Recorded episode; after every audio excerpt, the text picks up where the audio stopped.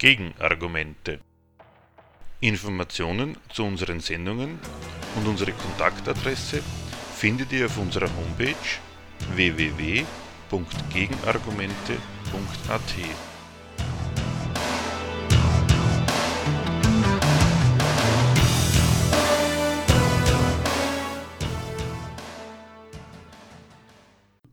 Griechenland. Fünf Jahre Krise und Krisenkonkurrenz. Die wirtschaftliche Lage in Griechenland ist zurzeit kein Thema. Nicht, weil die Lage der Bevölkerung sich dort seit dem Frühjahr letzten Jahres verbessert hat, ganz im Gegenteil.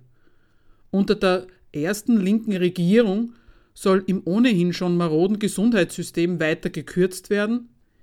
Im Herbst konnten wegen fehlenden Lehrpersonals die Schulen einen Monat lang nicht aufmachen.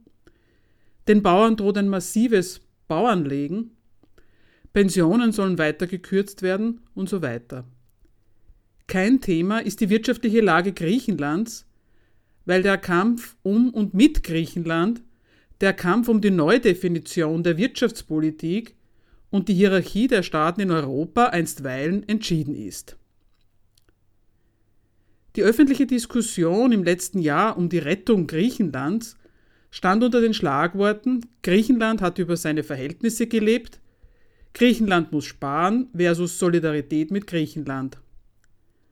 Schäuble ist unter dem Titel Europa ist solidarisch mit Griechenland, wir helfen Griechenland angetreten und hat dann angeführt, welche Bedingungen Griechenland zu erfüllen hat, um sich diese Hilfe zu verdienen. Die Kritiker der Position von Schäuble haben dem entgegengehalten, was getan werde, sei doch gar nicht solidarisch, im Gegenteil.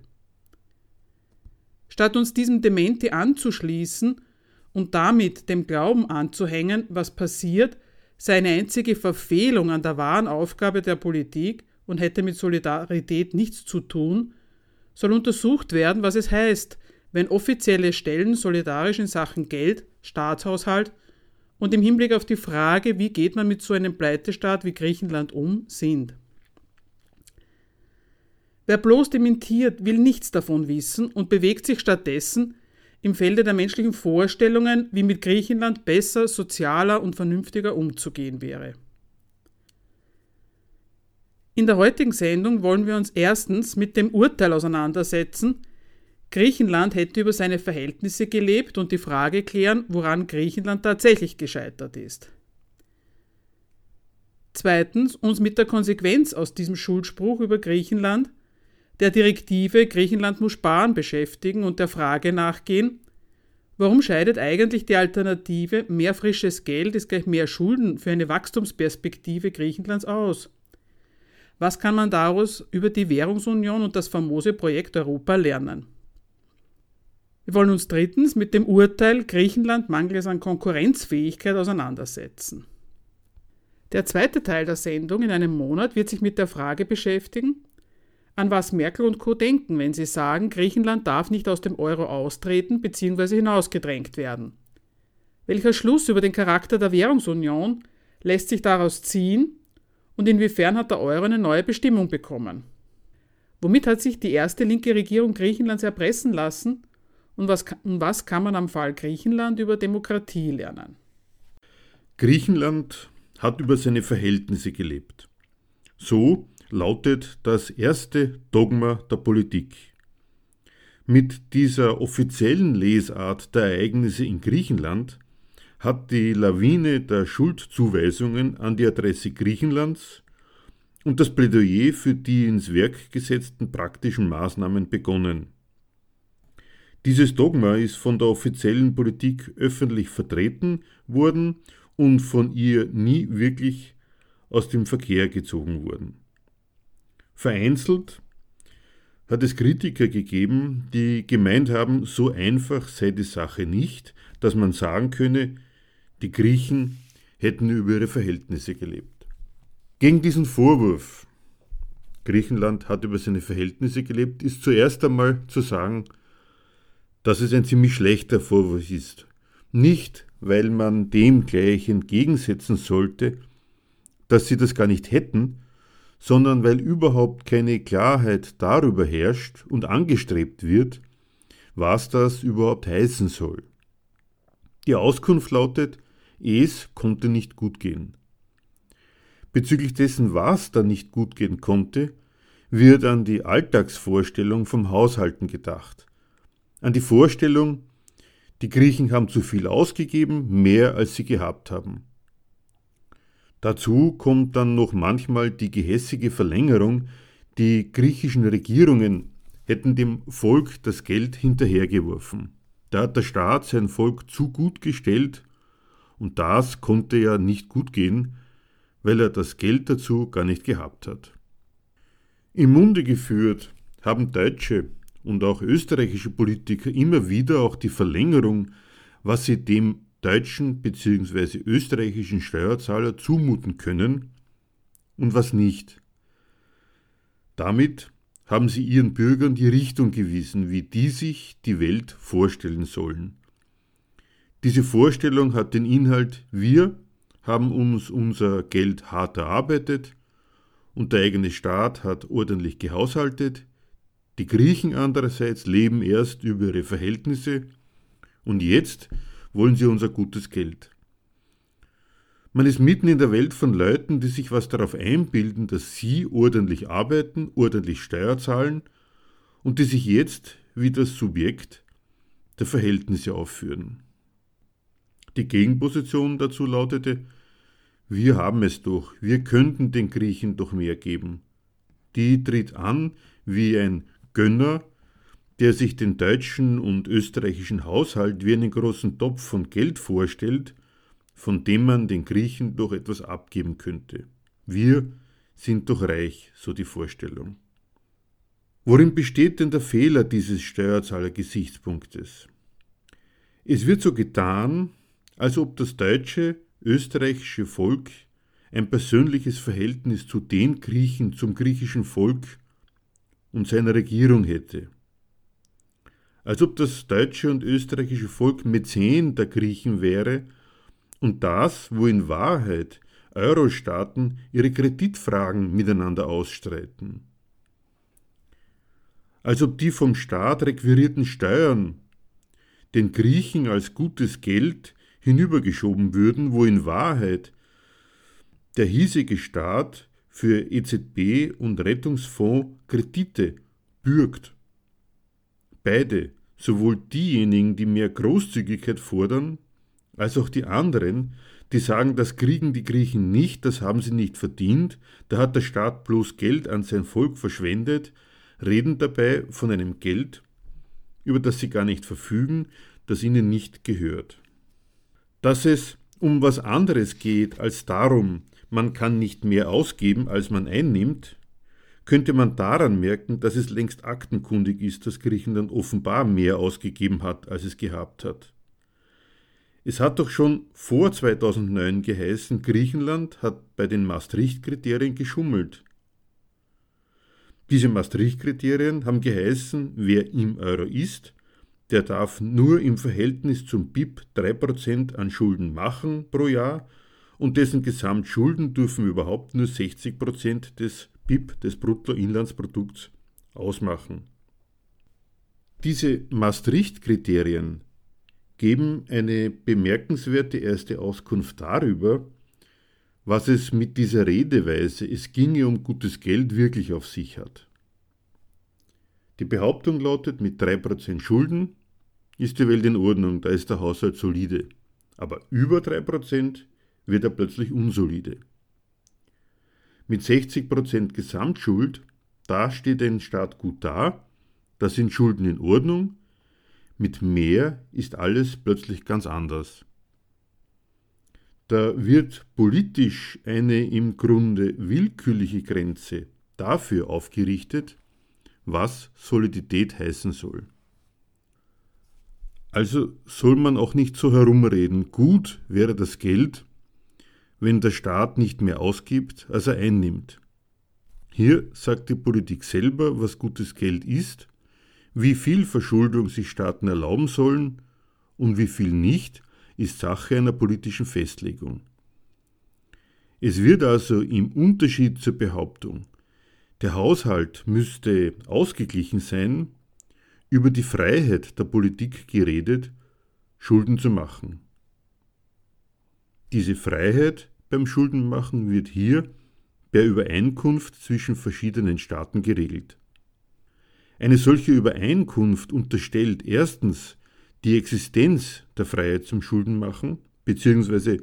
setzt diese Freiheit voraus.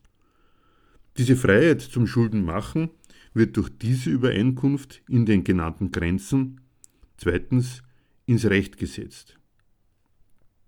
Die weitere Auskunft ist, dass es zur Normalität gehört, dass Staaten Schulden nie zurückzahlen.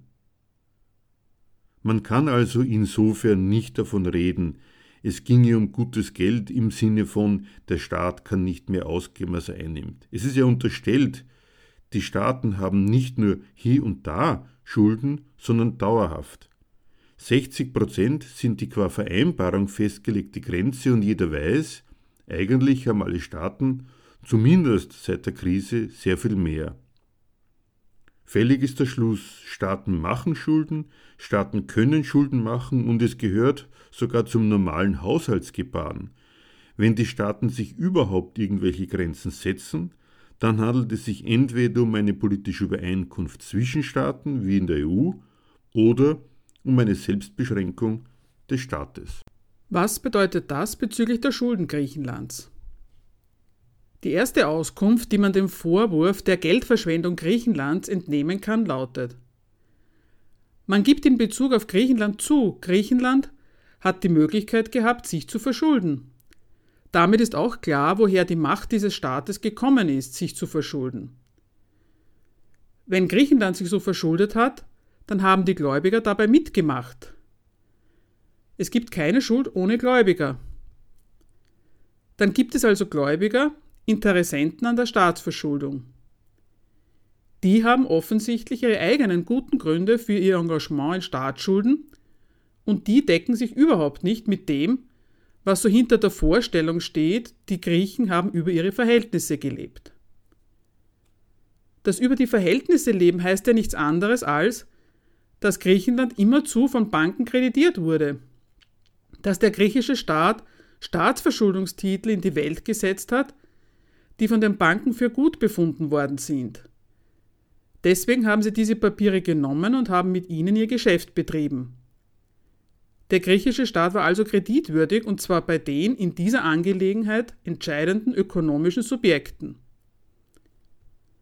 An diesem Fall blamiert sich ganz offensichtlich jede Vorstellung von, ein Staat hätte sich an irgendwelche vorgegebenen Grenzen zu halten. Das Finanzkapital hat es jedenfalls erlaubt, dass der griechische Staat über alle jetzt im Nachhinein festgestellten vernünftigen Grenzen hinweg Kredit gehabt hat. Es blamiert sich jede Vorstellung, hier hätte sich ein Staat beschränken müssen, weil man jetzt durchsieht, dass er viel zu viel ausgegeben hat. Das konnte er offenbar unter Ausnutzung der Kreditwürdigkeit, über die er verfügte. Es war offenbar das Geschäft von Banken, die das so weit getrieben haben, bis es jetzt heißt, der griechische Staat ist überschuldet. Daran ist festzuhalten, dass die Kreditgeber offensichtlich ihre ganz eigenen geschäftlichen Kriterien dafür haben, was sie einem Staat konzedieren und was nicht.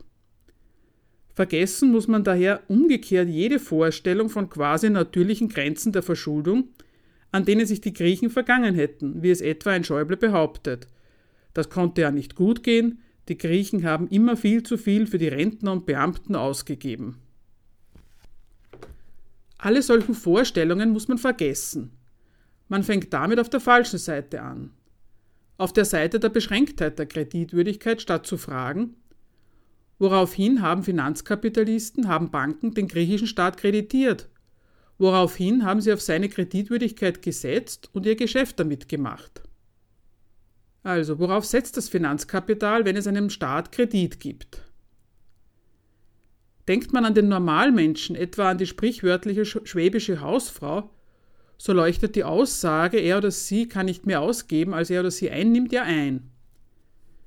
Der Normalmensch weiß, dass wenn er sich verschuldet, er die geliehene Summe in einem Jahr samt Zinsen zurückzahlen muss. Für den Konsumenten stimmt das wirklich. Beim Konsumentenkredit verpfändet ein Mensch praktisch sein künftiges Geld und er muss zurückzahlen, sonst geht er pleite und es droht der Privatkonkurs. Beim Staat ist das offenbar anders, hat also mit dem, was ein Konsumentenkredit ist, nichts zu tun. Dann gibt es da noch die Kredite an die Unternehmen.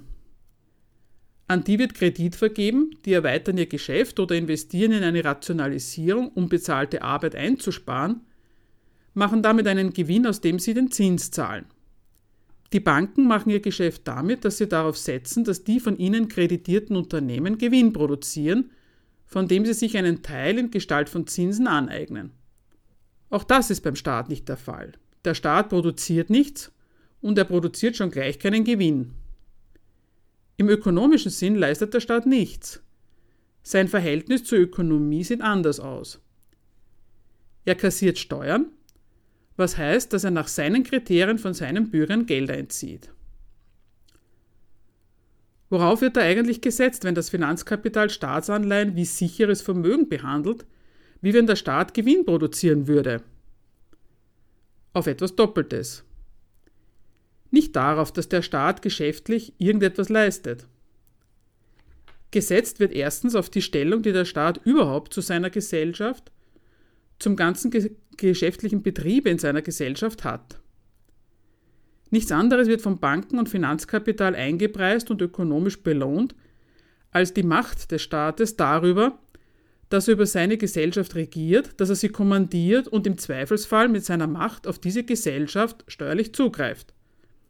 Zweitens und vor allem aber setzt das Finanzkapital darauf, dass der Staat den Willen hat und ihn für die Banken glaubwürdig machen kann, dass er alles Erforderliche tut, um für dauerhaftes künftiges Wachstum zu sorgen – sodass sich Banken und Finanzkapital nie Sorgen zu machen brauchen, dass der Staat nicht zahlungsfähig wäre. Womit Staaten wirtschaften, ist also ihr Kommando über eine Gesellschaft, die laufend Geldwachstum produziert. Herrschaft, das Kommando über die Wirtschaft, wird zum ökonomischen Mittel. Der Staat kriegt die erforderlichen Mittel, weil er glaubwürdig verspricht, erstens seine Gesellschaft im Griff zu haben und sie zweitens aufs Gewinnproduzieren festzulegen. Wenn man das jetzt bezieht auf die Kritik an Schäuble und Co., sie sollten sich nicht so haben. Europa könnte solidarischer mit Griechenland sein, das Geld wäre doch da, merkt man. Mit dem Gesagten ist klar, die Vorstellung, ein Staat borgt sich Geld und hat dann Mittel in der Hand, über die er frei verfügen kann, bessere, soziale, wachstumsfördernde oder schlechtere neoliberale Zwecke verfolgen, blamiert sich allein schon daran, wie ein Staat sich finanziert. In der Form der Finanzierung liegt eine ökonomische Festlegung des Staates, liegt eine Zweckbindung. Darin, dass der Staat sich erstens mit dem Versprechen, eine Wirtschaft zu kommandieren, in der immerzu Wachstum stattfindet, bei den Geldinstituten Geld besorgen kann, und dass die zweitens seine Versprechen wie gutes Geld wie ein Vermögen nehmen, also auf das ständige Wachstum seines Ladens setzen, darin, wie der Staat sich also finanziert, liegt auch schon die Zweckbindung dessen, was er dann anstellt. Man sollte sich daher den ganzen Staatshaushalt gar nicht erst vorstellen wie eine frei handhabbare, in jede Richtung hin besser oder schlechter, freigebiger oder begrenzter benutzbare Geldmenge, sondern der Staat legt sich eigentlich schon in der Art seiner Finanzierung richtig auf die Verpflichtung gegenüber seinen Kreditgebern fest, alles zu tun, seine Kreditwürdigkeit zu behalten. Dass sein kapitalistischer Laden funktioniert, dass Wachstum zustande kommt, dass die Geschäftserwartungen des Finanzkapitals aufgehen, dass also seine Schulden glaubwürdig bleiben. Dann ist der Staat mit seinem ganzen Getriebe, mit seinem Regieren, seiner ganzen Wirtschaftspolitik für nichts anderes da, als dafür, dieses Versprechen wahrzumachen, das steckt schon in seiner Finanzierung per Schulden. Tatsächlich ist es auf Basis dieser Staatsfinanzierung qua Finanzkapital Sache des Finanzkapitals zu entscheiden, wie es mit der Kreditwürdigkeit des Staates steht. Zu entscheiden, ob es ihm Kredit gibt oder nicht. Wenn nicht, weiß man, der Staat hat über seine Verhältnisse gelebt. Dagegen erhebt sich eine Beschwerde gegen die Macht des Finanzkapitals. Der Staat würde sich in die Fänge dieses Finanzkapitals begeben, er würde seine Souveränität opfern. Das Finanzkapital regiere den Staat und das dürfe doch nicht sein. Der Beschluss des Staates, sich qua Kredit zu finanzieren, damit macht er sich einerseits von den Steuereinnahmen unabhängig und verschafft sich ein Mehr an finanzieller Freiheit, beinhaltet, dass er sich damit auf Wachstum und das Gelingen der finanzkapitalistischen Rechnungen mit ihm festlegt. Damit macht sich der Staat andererseits vom Urteil des Finanzkapitals über sein Versprechen auf Wachstum abhängig. Davon, was es dem Staat zutraut und was es ihm überhaupt an Kredit konzidiert. Dem Finanzkapital ist es dann anheimgestellt aus seinen Gründen, und das können dann auch ganz andere sein als solchen, die im jeweiligen Staat liegen, zu sagen, jetzt werden sie misstrauisch. Genau das ist im Fall Griechenland, als Griechenland plötzlich zahlungsunfähig geworden ist, passiert. Wann hat denn die Welt gewusst, Griechenland hat über seine Verhältnisse gelebt? Das hat zu dem Zeitpunkt begonnen, zu dem das Finanzkapital gesagt hat, es selber ist in der Krise. Und diese Krise hat ganz woanders angefangen, in Amerika bei den Häuselbauern und den riesigen Kreditgebäuden, die auf amerikanische Hauskredite aufgebaut worden sind. Die Pleite von Lehman Brothers war der Ausgangspunkt dafür, dass es geheißen hat, das Finanzkapital ist global in der Krise. Es zweifelt und fängt an, gegenüber seinen vielen Engagements kritisch zu werden, beurteilt deswegen plötzlich auch die Kreditwürdigkeit von Staaten neu, nicht zuletzt, weil die Staaten sich verschuldet haben, um den Zusammenbruch des Finanzkapitals zu verhindern. Und schlagartig hat es von einem Tag auf den anderen geheißen, Griechenland hat keinen Kredit mehr. Nach der Seite liegt es also gar nicht daran, dass der griechische Staat irgendetwas groß anders oder schlechter gemacht hätte als andere Staaten. Zehn Jahre lang ist er kreditiert worden, im elften Jahr wegen der Finanzkrise heißt es plötzlich, dieser Staat ist nicht mehr kreditwürdig. Es liegt also am Zusammenspiel von staatlicher Kreditierung und dem Subjekt, auf das der Staat sich da verlässt, dem er da sein Angebot macht und dessen Berechnungen dass Griechenland plötzlich zahlungsunfähig wurde. Beim Befund, Griechenland hat über seine Verhältnisse gelebt, ist es nicht geblieben. Die Konsequenz, die aus diesem der Sache nach Schuldspruch gezogen wurde, lautet, Griechenland muss sparen. Der griechische Staat muss seine Ausgaben an seine Einnahmen anpassen. Er wird zahlungsfähig gehalten, kriegt neuen Kredit, um weiter seine alten Schulden bedienen zu können, aber nur unter der Voraussetzung, dass er das von den europäischen Partnern und dem IWF verordnete Sanierungsprogramm umsetzt. Diese Kreditierung Griechenlands ist zu einem umfassenden Regime ausgebaut worden. Der Staat muss ein Sanierungsprogramm vorlegen und von den Institutionen, der Troika, die mittlerweile zur Quadriga wurde, absegnen lassen. Wie dieses Sparen auszusehen hat, ist bekannt. Im Wesentlichen müssen die Sozialleistungen ein weiteres Mal heruntergefahren werden. Das bedeutet Zusammenführung der Pensionskassen, Kürzung der Pensionen bei gleichzeitiger Erhöhung der Beiträge, Einführung eines Pension Pensionsplafonds, Erhöhung des Rentenalters, Kürzung von Abfertigungen und so weiter. Zusätzlich sind die Massensteuern zu erhöhen, das heißt drastische Erhöhungen aller Mehrwertsteuersätze, Streichung von Steuerausnahmen auf den griechischen Inseln, Abschaffung von Steuerbefreiungen für Bauern. Dem sollte man nicht den Glauben entgegensetzen, wenn die Europäer nur wollten, ging es auch anders. Bevor man derart voreilig die Notwendigkeit der Maßnahmen dementiert, sollte man würdigen, wie das Volk vorkommt, wenn es um Kreditwürdigkeit von Staaten geht. Die Forderung der europäischen Staaten an die Adresse Griechenlands sind die Kehrseite davon, was die Kreditwürdigkeit von Staaten ausmacht. Kreditwürdig ist ein Staat, insofern er eine Wirtschaft kommandiert, die aus seinem Volk Profite in einem Maß herauswirtschaftet, die das Finanzkapital zufriedenstellen. Am Beispiel Griechenlands bedeutet derselbe Standpunkt negativ, Insofern das Volk sich nicht als eine ausreichende Quelle von Reichtum und Wachstum bewährt, ist es eine untragbare Last. Es ist daher als eine zu streichende Kost im Staatshaushalt zu verbuchen. Das wird an Griechenland durchgesetzt. Soll der Staat überhaupt je wieder kreditwürdig werden, muss er zuallererst einmal sein Volk als Kost in den Blick nehmen. Kreditwürdigkeit verträgt sich nicht mit Sozialleistungen.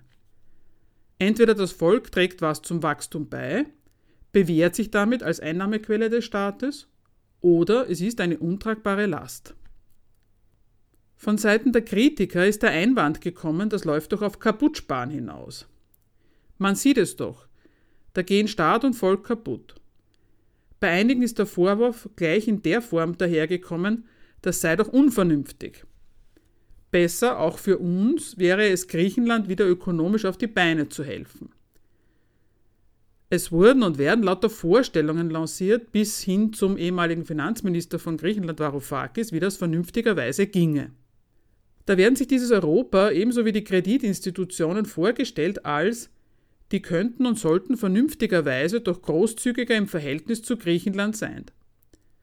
Sie sollten dort Wachstum fördern, weil sonst Griechenland nicht mehr auf die Beine kommt und dann doch seine Schulden bei uns erst recht nicht bedienen kann. Alles andere wäre kaputtsparen.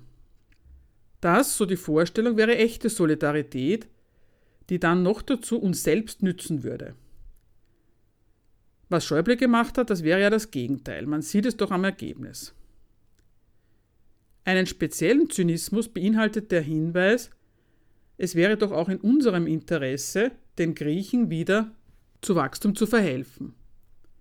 Wer so daherredet, hält die Verarmung der Griechen, die Zerstörung des Gesundheitssystems, Pensionen, die ein Leben nicht mehr hergeben, offenbar nicht für eine ausreichende, die herrschenden Instanzen überzeugende Kritik und meint all das mit dem Hinweis darauf, dass wir uns andernfalls doch nur selbst schaden, toppen zu müssen. Eines ist den beiden genannten Positionen. Griechenland muss sparen auf der einen Seite, beziehungsweise man sollte Griechenland nicht kaputt sparen, sondern finanziell unterstützen, damit es wieder auf die Beine kommt, auf der anderen Seite gemeinsam. So, als ob es die größte Selbstverständlichkeit wäre, gehen beide Seiten davon aus, dass Griechenland in ökonomischen Fragen ohnmächtig ist.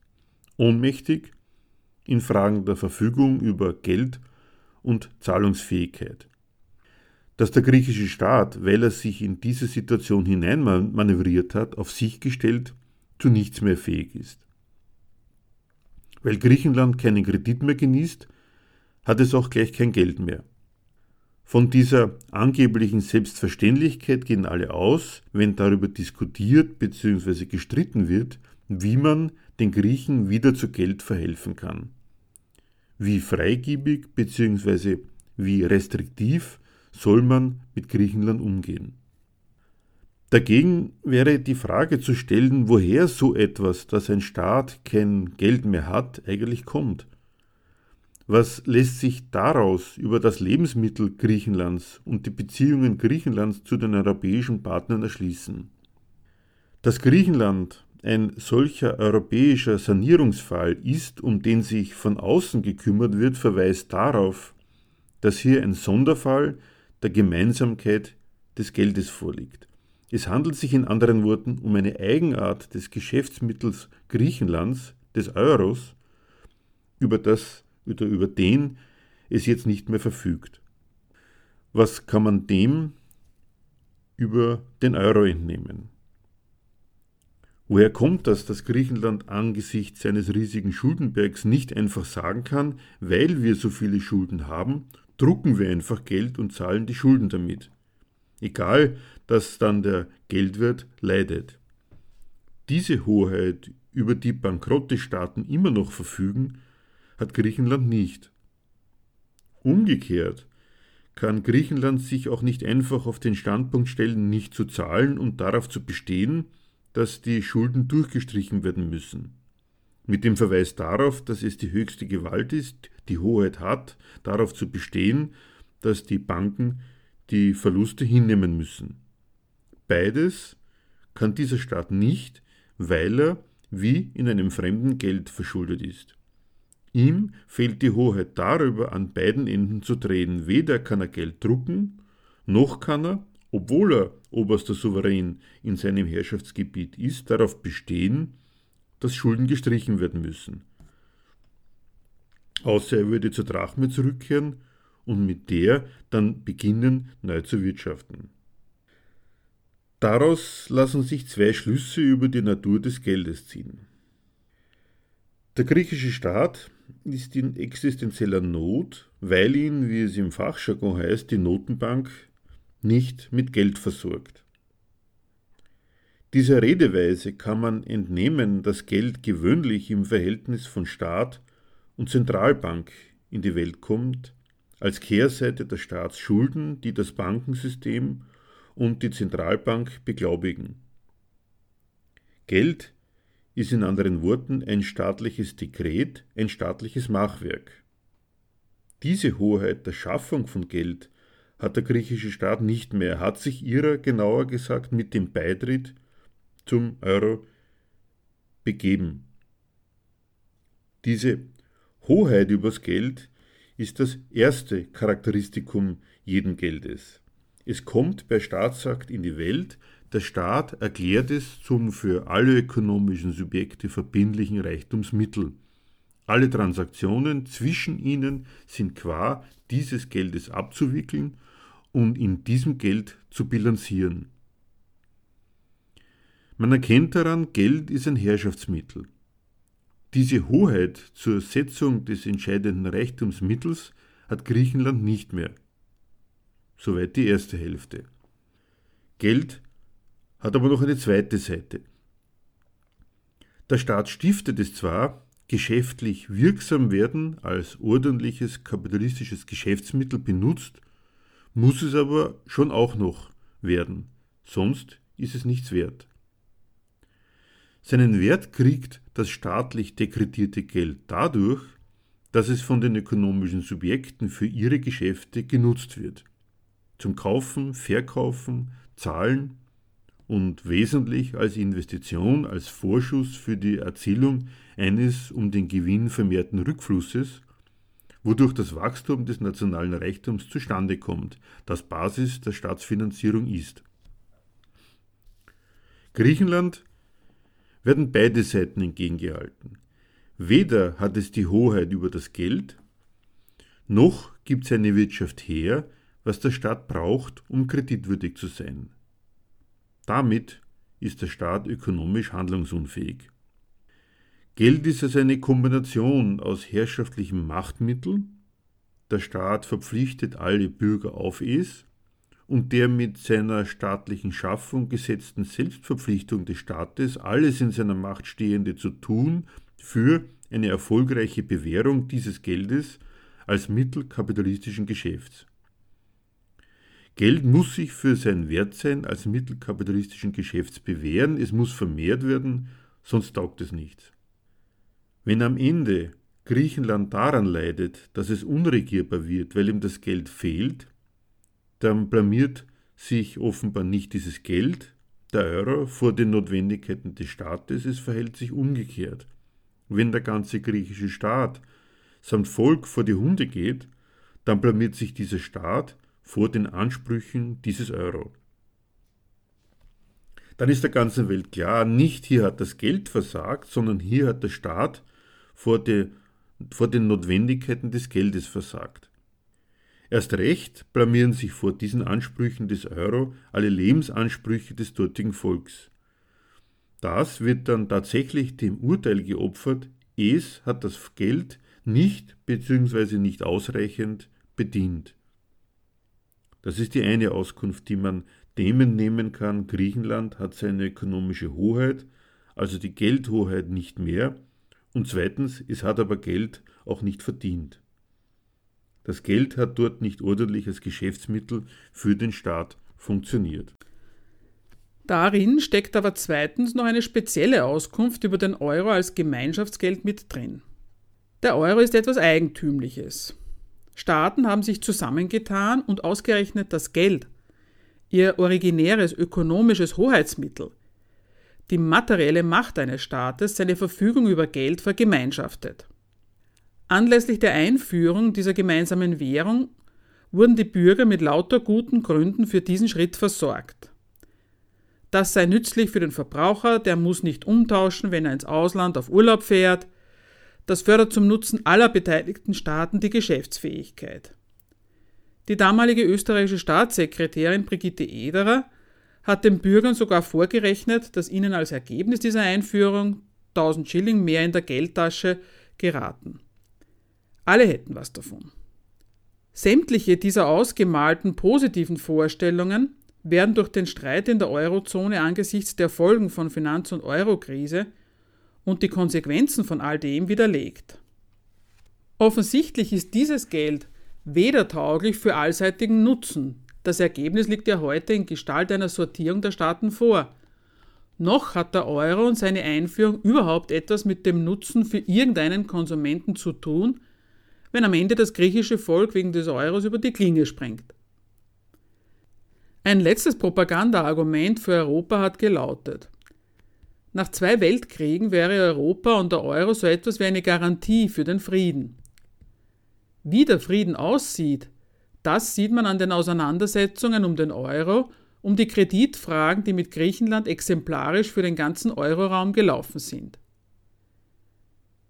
Die Staaten zerstreiten sich und am Ende kommt raus, die einen Staaten leiden unterm Euro und ihrer mangelnden Kreditfähigkeit und die anderen regieren den Euro, verdienen ihn und haben in ihm ein wuchtiges Erpressungsmittel. Ein riesiger gesamteuropäischer Streit, der bis an die Grenzen des Bruchs und des Auffliegens der ganzen Euro-Konstruktion geht. Stellt sich die Frage, was war eigentlich der wirkliche Grund für die Einführung des Euro? Warum haben sich die Staaten darauf eingelassen und dieses eigentümliche Gemeinschaftswerk sich diese Aufgabe von nationaler Hoheit übers Geld geleistet und sich auf eine gemeinsame Währung geeinigt? Mit dem Euro haben die teilnehmenden Staaten auf die zweite Natur des Geldes gesetzt, auf die ökonomische Wucht einer Währung, in der sich nicht bloß der ökonomische Erfolg ihrer eigenen Wirtschaft bilanziert, sondern die Wirtschaftstätigkeit des ganzen europäischen Wirtschaftsraums. Die Staaten haben glatt ein Stück herrschaftlichen Kommandos über das Geld aufgegeben, weil sie sich ausgerechnet haben, dass die jeweilige Nation jede für sich mit dem Euro an ökonomischer Macht, an Kreditfähigkeit gewinnt. Also die Deutschen, Franzosen, Österreicher bis zu den Griechen mit ihrer Drachme haben gesagt, wenn wir unser Geld aufgeben und uns dem Euro anschließen, dann verfügen wir über ein Geld, das viel schlagkräftiger, viel besser ist, weil es das Geschäftsmittel des ganzen Euroraumes ist. Da steht dann hinter dem Kredit des griechischen Staates nicht bloß das eigene Wachstum, sondern das Wachstum des ganzen Euroraumes. Man soll nicht sagen, das kann nicht gut gehen. Zehn Jahre lang hat es ja auch für Griechenland funktioniert. Es hatte mehr an Kredit aufhelfen können, als es in seiner Drachme je hätte aufhelfen können. Und an diesem Urteil Griechenlands hat sich bis heute trotz Finanzkrise und der Folgen für Griechenland nichts geändert. Bis heute kann sich auch die radikale linke Syriza keine größere Bedrohung vorstellen als einen Rauswurf aus dem Euro. Aus diesem Beschluss von Staaten, der jetzt zur Grundlage dieses Riesenstreits geworden ist, kann man etwas lernen über den Standpunkt dieser Staaten. Ein gemeinsames Geld ist zwar ein Verzicht auf Souveränität, aber und zugleich ist es ein Gewinn an ökonomischer Macht. Die Staaten stehen offenbar auf dem Standpunkt, dass für sie die materielle Seite am Geld, die Wucht, die es als Geld darstellt, seine vergrößerte Zugriffsmacht auf Reichtum, was sich in und mit ihm an Geschäft organisieren lässt, sie mit mehr Souveränität ausstattet als die autonome Verfügung über ein eigenes nationales Geld. Der erste Widerspruch des Euro-Projekts. Die Staaten haben also darauf gesetzt, dass das Geld als kapitalistisches Bereicherungsmittel, wenn es einen größeren Raum hat, ihnen mehr ökonomische Macht verschafft, als die bloß nationale Verfügung qua Hoheit über ein eigenes Geld. Auf der anderen Seite haben sie die Konkurrenz, das nationale Abrechnen, dass jeder bei sich bilanziert, was von diesem Euro-Geschäft sich in seiner Bilanz niedergeschlagen hat, überhaupt nicht aufgegeben. Das Gemeinschaftsgeld, und das ist eine zweite Eigentümlichkeit dieses Gemeinschaftsgeldes, ist zugleich Objekt und Mittel der Konkurrenz zwischen ihnen. Es liegt im Wesen dieser Konkurrenz, in der alle im und mit demselben Geld ihren Erfolg suchen, und zwar nicht miteinander, sondern gegeneinander, und das Ergebnis bestätigt es praktisch, dass sich letztlich die einen auf Kosten der anderen bereichern. Am Ende steht der riesengroße deutsche Erfolg mit seinem ganzen Wachstum, mit seinem Geschäft in und mit Europa und das zulasten anderer Nationen. Diese anderen sind dann Verlierernationen, die ein entsprechendes Wachstum, entsprechende nationale Bilanzen nicht aufzuweisen hatten, weil die deutsche Geschäftswelt, das deutsche Kapital mit seiner Kombination aus Produktivität und Billiglohn offenbar ganz Europa erfolgreich zu seiner Geschäftsquelle gemacht hat und sich das in den deutschen Bilanzen niederschlägt.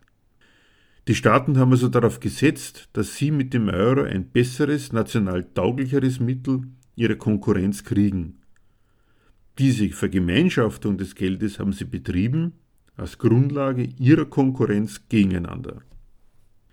Diesen Standpunkt, dass man im Euro ein tauglicheres nationales Mittel hat, den geben Staaten noch nicht einmal auf, wenn sie als Euro-Verlierer faktisch vor dem Bankrott stehen, wie Griechenland. Am Euro sortieren sich Sieger- und Verlierernationen. Griechenland will sich mit seiner Konkurrenzniederlage nicht abfinden und kämpft um seinen Nutzen von Europa. Die im Jänner 2015 neu gewählte griechische Regierung weigerte sich, ein weiteres Memorandum auszuverhandeln, wie Deutschland das gefordert hat. Syriza will stattdessen ein Programm, das Griechenland wieder auf die Beine hilft und fordert einen Schuldenschnitt, weil ansonsten die Kredite nicht lebensfähig wären. Die Partei wehrt sich dagegen, dass Griechenland als isolierter nationaler Krisenfall behandelt wird.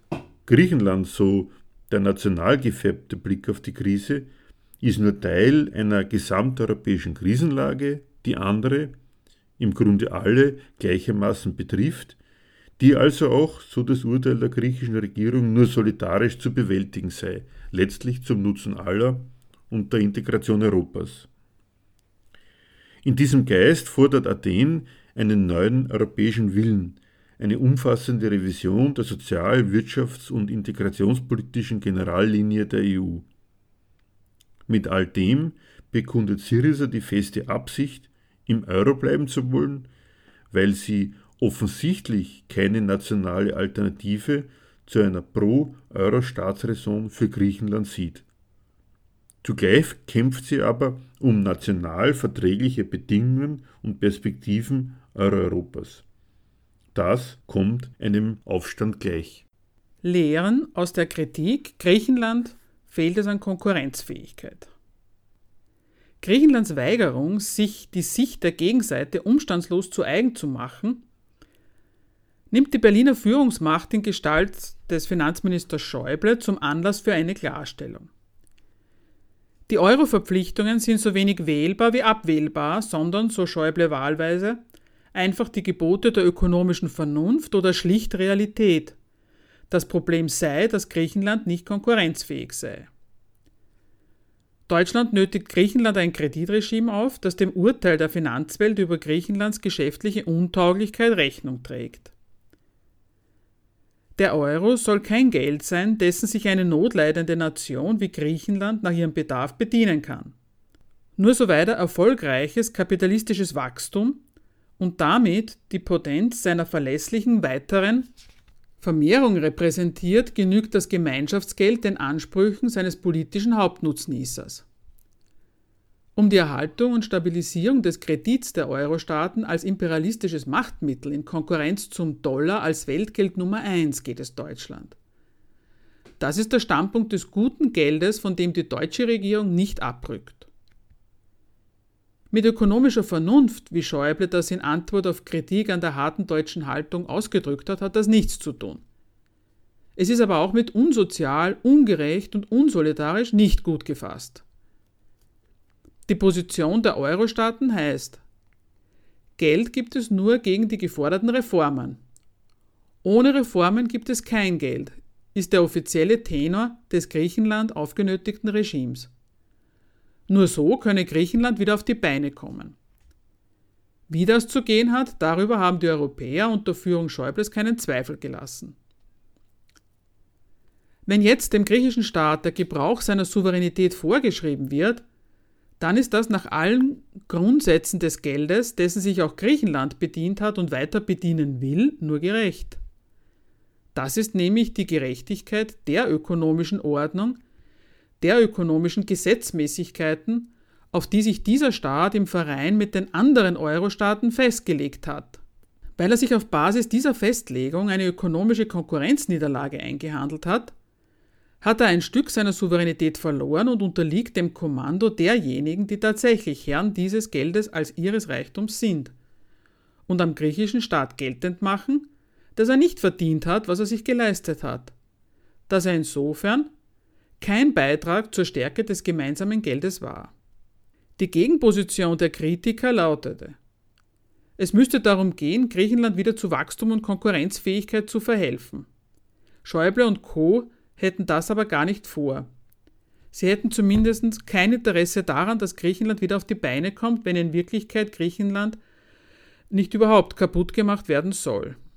Die Kritiker verpassen mit ihrem negativen Urteil, Schäuble und Co. wollen Griechenland gar nicht wirklich auf die Beine helfen, worum es eigentlich geht. Wer so dementiert, fragt sich nämlich gar nicht, was das denn eigentlich heißt, Griechenland konkurrenzfähig zu machen. Statt zu dementieren, dass es darum ginge, Griechenland wieder konkurrenzfähig zu machen, wäre es angebracht, sich zu überlegen, welches Programm unter dem Titel Reformen sind notwendig an Griechenland durchgezogen wird. Noch ärgerlicher ist freilich das Ideal von Konkurrenzfähigkeit, das mit diesem Dementi bewusst oder unbewusst unterschrieben wird. Es handelt sich um die Vorstellung, wenn Griechenland wieder ökonomisch auf die Beine kommt, dann gibt es wieder Wachstum, dann ist der Staat wieder zahlungsfähig und das Volk hat wieder Arbeit. Diese Vorstellung nimmt den Zustand, so wie er bei uns in Deutschland und Österreich vorliegt, als positives, erstrebenswertes Vorbild. Nicht alle, aber die große Mehrheit hat Arbeit, die Wirtschaft wächst, der Staat hat ein Steueraufkommen und kann sich über den Kapitalmarkt finanzieren. Da gilt ausgerechnet ein Zustand als vorbildhaft, in dem sich die Leute für ein Wachstum ins Zeug legen dürfen, das nicht das ihre ist, von dessen Gelingen sie aber andererseits in ihrer ganzen Existenz abhängen und das ohne dieses Gelingen selbst nur irgendwie beeinflussen zu können. Ausgerechnet der Zustand der reichen europäischen Länder wie Deutschland, Österreich und so weiter mit ihrer Kombination aus produktivem Kapital, Billiglohn und proletarischen Verhältnissen, die also deshalb so reich sind, weil die Ausbeutung in ihnen so konkurrenzlos erfolgreich ist, wird da zum Ideal hochstilisiert, zu dem auch Griechenland wieder verholfen werden sollte. Statt zu dementieren, dass Schäuble und Konsorten vorhaben, Griechenland wieder auf die Beine zu helfen, wäre es besser, zur Kenntnis zu nehmen, was der harte ökonomische Kern dessen ist, was mit Griechenland jetzt angestellt wird, was den Griechen abverlangt wird. Warum ist Schäuble so rücksichtslos und sagt, die Griechen verdienen Kredite nur, wenn sie ihren Haushalt zusammenstreichen, Mehrwertsteuern erhöhen, Steuerbefreiungen für Bauern abschaffen, Erstwohnsitze zur Versteigerung freigeben, Flughäfen und Werften privatisieren und so weiter und so fort. Worum geht es dabei? Mit der Forderung nach Konkurrenzfähigkeit formuliert Schäuble den Anspruch an alle Euro-Staaten, dass sie den Kredit, den sie schöpfen, für eine erfolgreiche Kapitalakkumulation nutzen. Dieses erfolgreiche Wachstum soll über die Steigerung seines Anteils, des Anteils des Euro am Weltgeschäft die Stärke dieser Währung steigern und sie zu einem Weltgeld machen, einem Weltgeld, das dem Dollar Parole bietet. Derart soll sich dann auch die Finanzmacht der an diesem Projekt teilnehmenden Staaten beständig vergrößern. Als Ausweis für die Ernsthaftigkeit der Bemühungen der Staaten Europas dient dabei der vorzuweisende ausgeglichene Staatshaushalt. In diesem Anspruch auf erfolgreiche Verwendung des gemeinsamen Geldes enthalten ist das negative Urteil, dass Staaten wie Griechenland, die an diesem Anspruch scheitern, sich disqualifizieren und, wenn sie schon keinen positiven Beitrag zur Stärke des Euro hinkriegen, alles tun müssen, um den Euro wenigstens nicht zu belasten. Insofern ist das Gebot zur Konkurrenzfähigkeit die positive Wendung des praktisch geltend gemachten negativen Urteils, dass Griechenland nicht für den Euro taugt. Das von den europäischen Partnern an Griechenland durchgezogene Urteil lautet, wenn das Finanzkapital Griechenland den Kredit entzieht, dann beweist das, dass dieses Land für den Euro nichts getaugt hat. Das an Griechenland vollzogene Urteil heißt, dort ist zu wenig an erfolgreichen Geschäften gelaufen. Der Standort Griechenland hat sich ökonomisch nicht als Quelle von Wachstum und damit nicht als positiver Beitrag zur Stärke des Euro bewährt. Was ist die geforderte Konsequenz?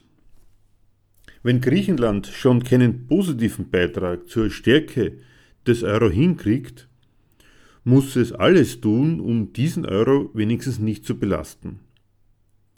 Griechenland steht unter Konkursverwaltung und muss seinen gesamten ökonomischen Bestand, alles, was es im Land an Reichtum gibt, zum Angebot an potentes ausländisches Kapital machen, zum Angebot an Investoren, Flughäfen, den Hafen von Piräus, Werften usw. So billig zu übernehmen.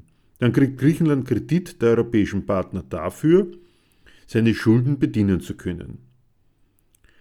Weil es Griechenland selbst nicht zu einer ausreichend erfolgreichen Akkumulation von Kapital gebracht hat, wird es zum billigen Objekt auswärtigen Kapitals. Das ist die eine Hälfte. Der griechische Staat nimmt qua dieses Ausverkaufs ein paar Milliarden ein, die aber in gar keinem Verhältnis zum griechischen Schuldenberg stehen. Daran erkennt man nebenbei bemerkt ein weiteres Mal, dass es nicht ums Rückzahlen der Schulden geht, dass es nicht darum geht, Griechenland wieder schuldenfrei zu machen und schon gar nicht darum, aus Griechenland wieder eine im kapitalistischen Sinn blühende Landschaft zu machen.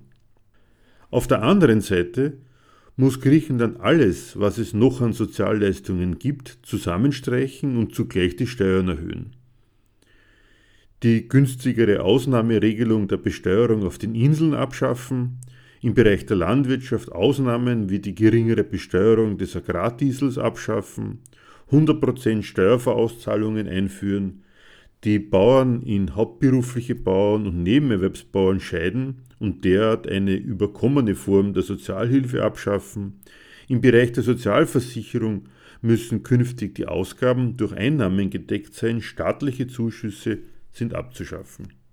Das Volk hat sich als nicht rentierlich fürs Geschäft erwiesen und wird daher als zu streichende soziale Unkost behandelt.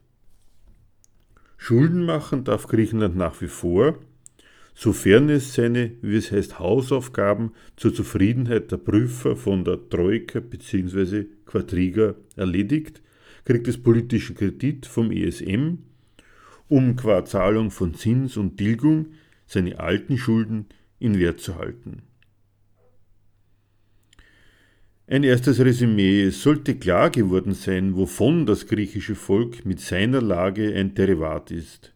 Ein Derivat der ganzen Rechnungen, die mit ihm angestellt werden, die ihre Bestimmungsgründe ganz woanders haben, als in der Frage, wie geht es denn hinterher den Griechen.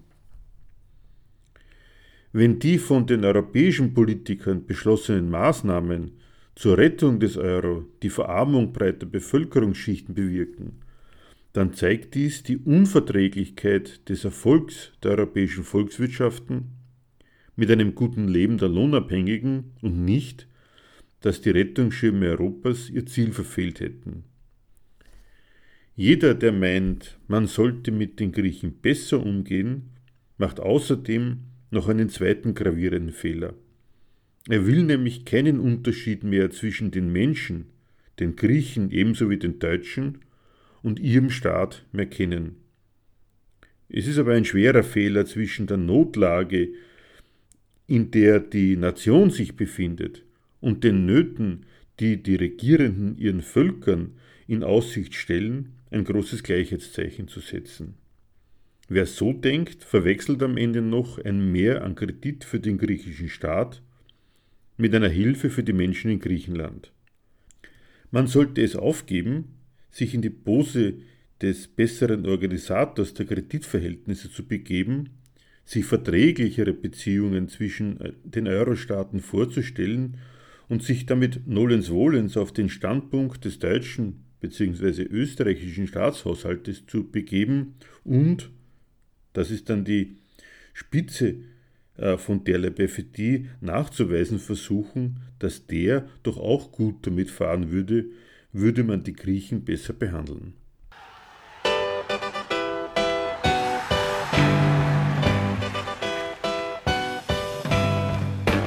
Für Diskussionsbeiträge und Kritik zu unserer Sendung verweisen wir wie immer auf unsere Homepage www.gegenargumente.at.